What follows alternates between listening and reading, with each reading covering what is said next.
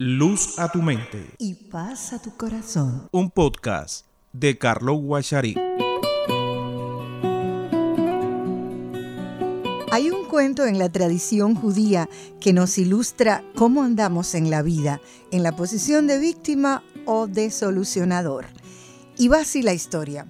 El burro de un campesino se cayó en un pozo. El animal rebuznó por horas mientras el campesino trataba de buscar la forma de ayudarle, pero finalmente decidió que el burro pues ya estaba viejo y que el pozo necesitaba ser tapado con urgencia, entonces pensó el señor que echándole tierra arriba solucionaría los dos problemas a la vez. Como dicen en mi pueblo, mataron dos pájaros de un tiro.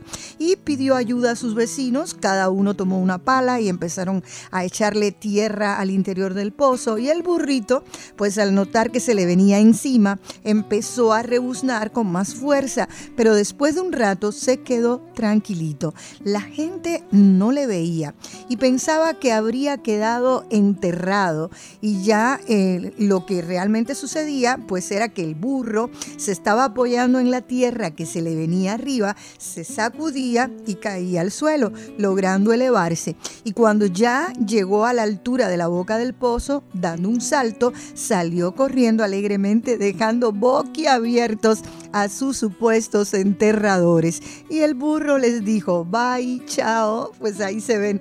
¿Y qué podemos aprender de este, de este cuento? En algunos momentos que vivimos podemos tener la sensación de que hemos caído en un pozo muy profundo. Todas nuestras expectativas están por el suelo. Todo parece oscuridad y en vez de recibir ayuda, lo que recibimos de la gente que nos rodea es juicio, crítica, rechazo, oposición, difamación y todas esas cosas que usted conoce porque si está en esta tierra ha pasado por ello y todos quieren enterrarte vivo, pero hasta de los burros se aprende como en el cuento de esta historia. A pesar de los problemas que se, que se te vienen encima, aquíétate, ten calma, reflexiona, tómate tu tiempo, tu aire, aleja toda ansiedad y comienza a elegir lo que te conviene hacer. Salir del pozo requiere que te tomes las riendas de tu vida y dejes de ser víctima.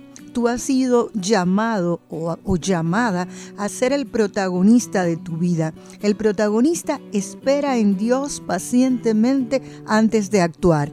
Él no es pasivo, ve la vida con optimismo y se convierte en gerente de su vida. Es proactivo. Este burrito no se, dejó, no se dejó llevar jamás por pensamientos negativos y tampoco se enganchó en las críticas o en los juicios que le hicieron. No se quedó pensando en el pasado, en todo lo bueno que había hecho y que ahora con eso le pagaban. No se quedó preso de la tristeza y dolor, el desengaño que se había llevado de su amo. No, él no adoptó la posición de pobrecito yo o pobrecita yo. Él dejó de ser víctima de las circunstancias y asumió responsabilidad por sus miedos, controló sus emociones y no esperó a que los demás lo hicieran feliz solo se ocupó de sacudirse la tierra que le arrojaban encima con cada palabra. Él transformó el problema en bendición. Podemos salir del pozo, de la desesperación, del lodo cenagoso, si tomamos las riendas de nuestra vida. Todos deseamos correr alegremente por esta pradera verde, sin estrés, sin angustia, sin presiones, llenos de paz y gozo. Ten en cuenta que todo lo negativo que nos sucede puede ser transformado en algo positivo como al burro de nuestro cuento. El mundo nos tira a veces todo tipo de tierra. Si lo interpretas como un problema y te bloqueas, sintiéndote víctima de la situación, esa tierra puede acabar aplastándote. Pero si la contemplas como un desafío, te ubicarás en la perspectiva de protagonista y encontrarás la forma de sacudirte esa tierra y la usarás para dar un paso hacia arriba, Así que cualquier situación se transformará en una oportunidad para lograr un nivel más elevado de conciencia. Recuerda siempre que todas las cosas nos ayudan a bien a los que amamos a Dios. No temas pensando que vas a cometer errores. Hoy es el mejor momento para descubrir el poder que hay en ti.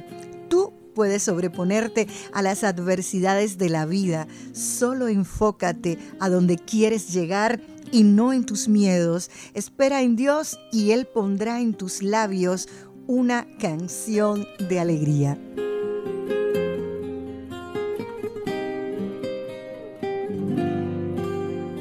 Bueno, ¿qué tal? ¿En qué posición usted se encuentra con esta, esta reflexión que hemos hecho hoy? ¿Es víctima o es solucionador?